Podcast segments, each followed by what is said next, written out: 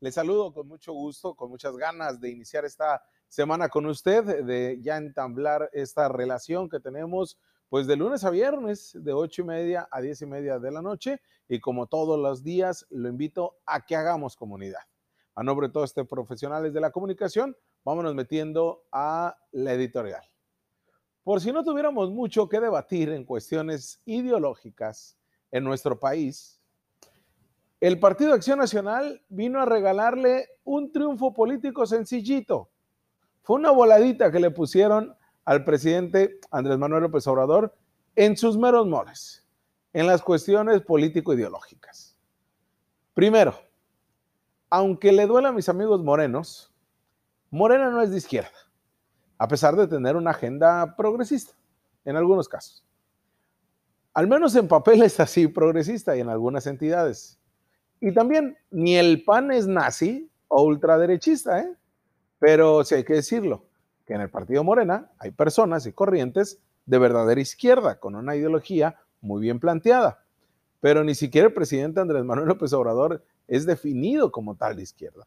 Y así lo dicen sus formas, sus expresiones y sus maneras, aunque sus cuestiones ideológicas, pues bueno, han puesto sobre el mapa eh, en, una, en un México que estábamos volcados hacia el tema muy conservador. Y en el Partido Accional, en el PAN, hay corrientes ultraderechistas, como el caso del Yunque.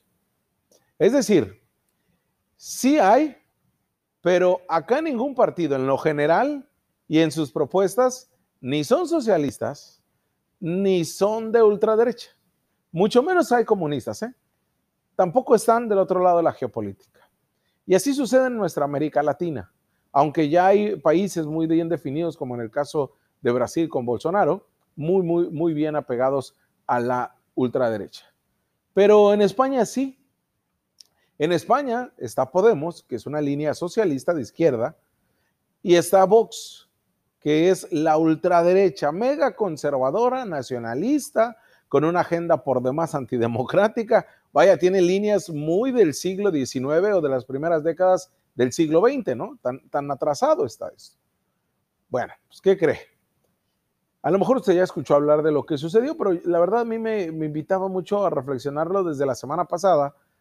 Y después dije, no, es que es darle juego a algo que se me hace absurdo. Pero después de ver cómo cimbró al PAN una reunión que tuvieron senadores con líderes, con el líder del, del partido Vox de España, es cuando dije, no, sí lo tenemos que analizar usted y yo en la editorial.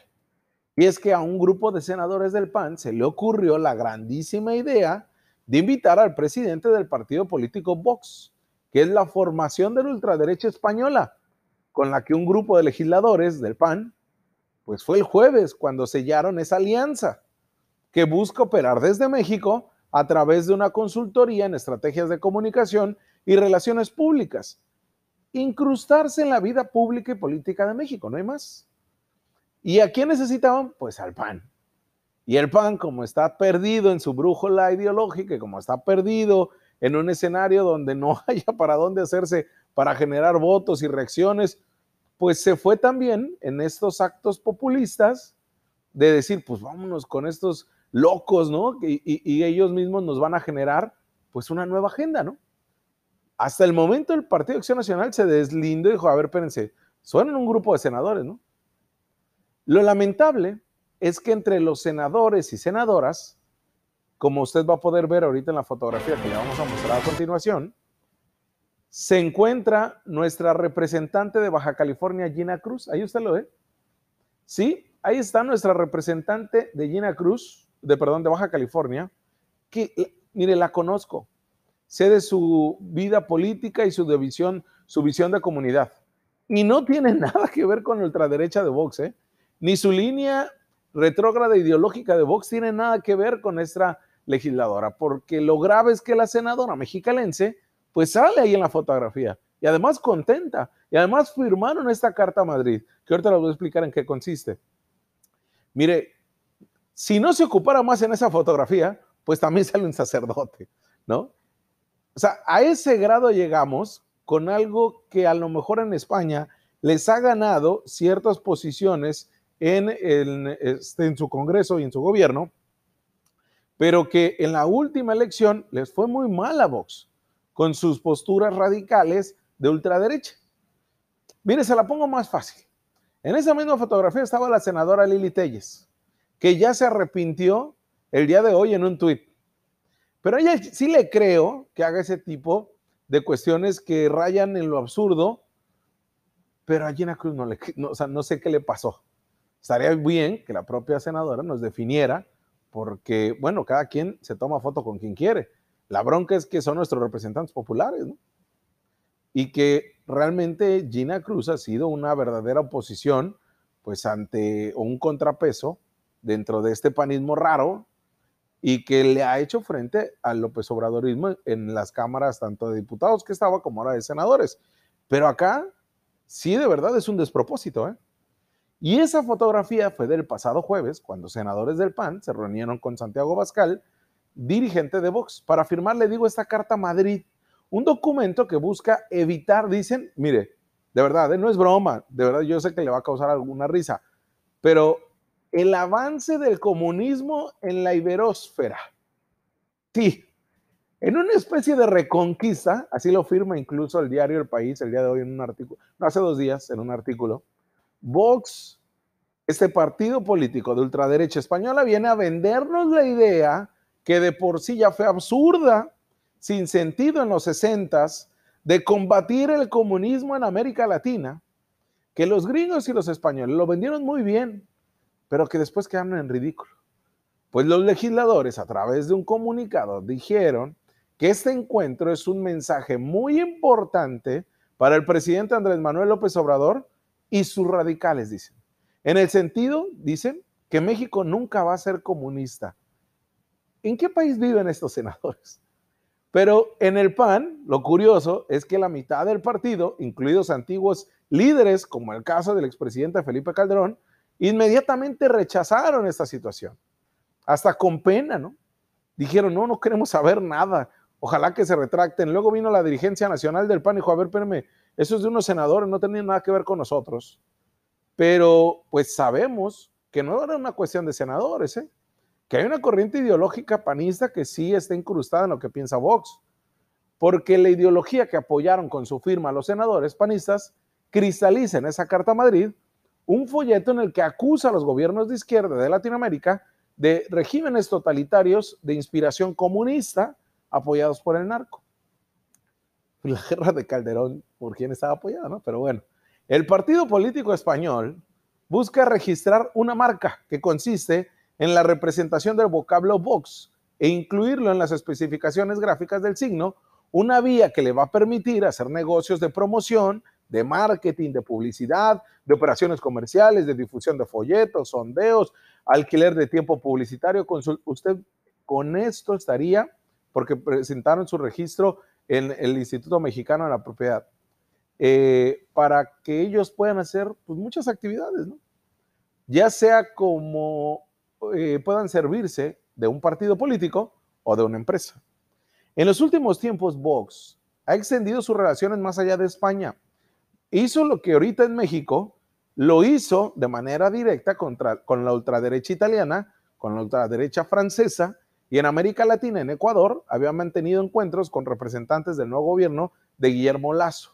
Para que usted se dé cuenta, a Vox no le preocupan si sus opiniones son más o menos populares. ¿eh? Ellos dicen en su acta constitutiva, porque aseguran luchar contra la corrección política asfixiante. Es decir, dicen que están en contra del feminismo, del aborto, del matrimonio homoparental, de la adopción para personas del mismo sexo y de la eutanasia. Y además su corriente antidemocrática es bajo una perfección ligada y respaldada con la línea franquista de la dictadura española. Abiertamente, así en su proyecto, resumen la defensa de España, de la familia y de la vida. Sé que hay corrientes ideológicas que en México así, pero no al grado de lo que, lo que plantea Vox. ¿eh? En México hay una línea conservadora y es respetable en su línea y en su política y en sus formas y en sus maneras de manifestarse. Acá lo hemos eh, hablado y lo hemos eh, incluso eh, es plausible la manera que se han llevado algunos temas, pero incrustarse en esto sería un error tremendo. Además de sus posturas en contra del feminismo, del matrimonio y adopciones para personas del mismo género y la eutanasia, Vox no temen opinar sobre política en otros países. ¿eh? Por ejemplo, en México, apenas el mes pasado, producto de la conmemoración de los 500 años de la caída de Tenochtitlán, el partido español de ultraderecha generó polémica por un comentario sobre la conquista. En sus redes sociales, Vox dijo que España había logrado liberar a millones de personas de un régimen sanguinario y de terror de los aztecas hace 500 años, comentario que desencadenó un descontento principal, pues en nosotros los mexicanos. Sin embargo, no es la primera vez que ocasiona Vox este tipo de, posicionamientos en sus posturas sobre el hecho histórico de la conquista en México. Hoy América Latina parece más lejos de encontrar una expresión política para sus problemas sociales que lo que hacía hace 40, 50 años. En eso radica una esencia puntual, ni de izquierda ni de derecha. Acá la geopolítica, incluso la brújula ideológica está perdida. Ese es el fracaso que hemos tenido nosotros como América Latina en cuanto a nuestros movimientos sociales. Tampoco se trata de incrustarnos ya en una derecha o en una izquierda, ¿eh? es constituirnos en un lazo entre movimientos sociales fundados en los trabajadores, en sectores urbanos, sector empresarial, eh, grupos étnicos, los partidos políticos que acepten colocar claramente las luchas sociales dentro de su marco institucional. Así lo establece un estudio político que el día de hoy pues terminaba yo leyendo después de esta pues, situación de verdad que es irrisoria. Al menos tenemos que formarnos bajo una sociedad democrática. De libre pensamiento sí, pero de respeto a libertades, y de respeto a derechos humanos. Contaminarnos, contagiarnos de lo que viene a plantear Vox es un despropósito. Es algo tan absurdo como que ahora los panistas ya ni siquiera se encuentran en ellos mismos. Ahora veremos que el PAN qué va a decir, porque mire que si de por sí cada vez pierde más adherentes, cada vez pierde más afiliados, cada vez pierde más popularidad, después de esta cosa, va a perder más y le pusieron de pechito al presidente Andrés Manuel López Obrador y a los morenos, que de nueva cuenta el tema ideológico, que lo maneja muy bien el presidente, pues no lo vuelva a poner en la agenda pública, ¿no? Pues bueno, ahí se lo dejo a usted para que lo piense, lo analice. Nosotros damos una pausa y regresamos con más.